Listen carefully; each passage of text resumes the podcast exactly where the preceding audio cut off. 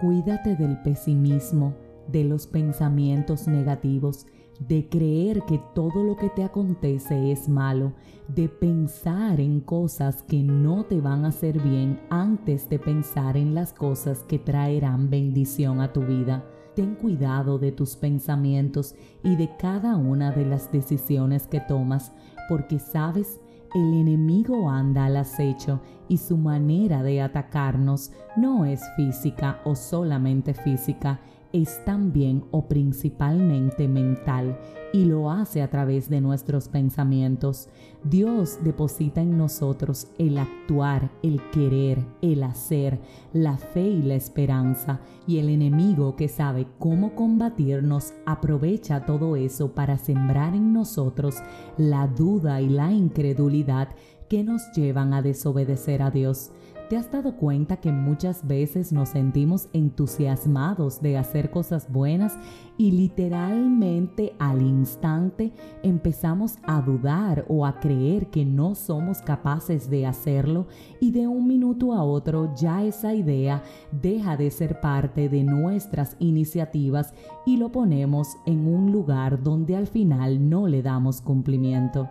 Por eso te digo, cuídate de tus pensamientos y pídele al Espíritu Santo de Dios que mora en ti, que te permita cobrar conciencia las veces en las cuales no estás pensando correctamente, las veces en las cuales, te reitero, le estás dando prioridad a la duda y a la incredulidad. Tienes que tener tu mente alerta pues si las cosas no terminan como nosotros queremos, no significa que en ellas no va a estar pronunciada o presente la voluntad de Dios, pues para eso está la esperanza. Por eso tenemos que esperar los milagros, por eso tenemos que esperar que cosas buenas nos pasen, por eso tenemos que ponernos en el plano donde Dios obra a nuestro favor. Sin embargo, los pensamientos negativos y los pensamientos pesimistas nos alejan de eso.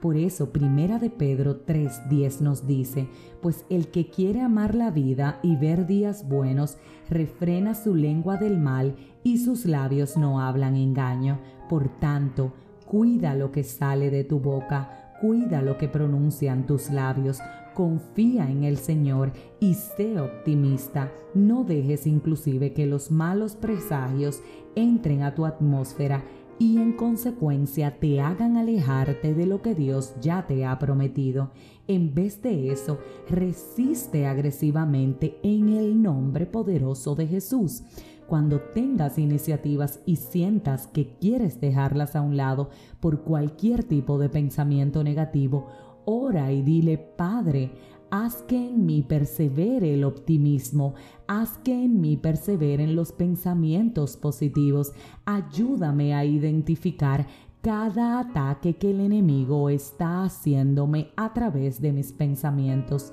¿Sabías tú acaso que el enemigo sabe lo que Dios ha puesto en ti? ¿Sabías que el enemigo está consciente de que si tú cobras conciencia de lo que eres capaz de hacer en el nombre poderoso de Jesús, podrías literalmente hacer que los montes se muevan, sanar a los enfermos, obrar milagros a favor tuyo y a favor de tus generaciones y literalmente en un de repente cambiar tu realidad y la realidad de los demás cobra conciencia de que el enemigo sabe que lo que portas tiene valor y que en consecuencia él tiene la tarea de desenfocarte, de destruirte y de sembrar en ti pensamientos que lo único que van a procurar es alejarte de Dios. Así que sí,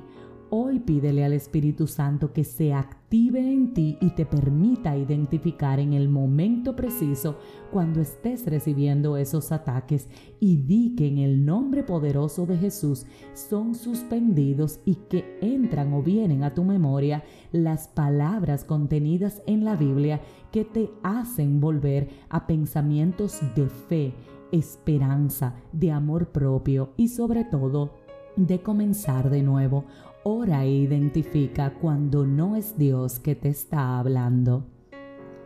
Si este mensaje edificó tu vida, suscríbete, compártelo, pero como de costumbre, te espero mañana en un nuevo episodio de este tu podcast 5 minutos de fe.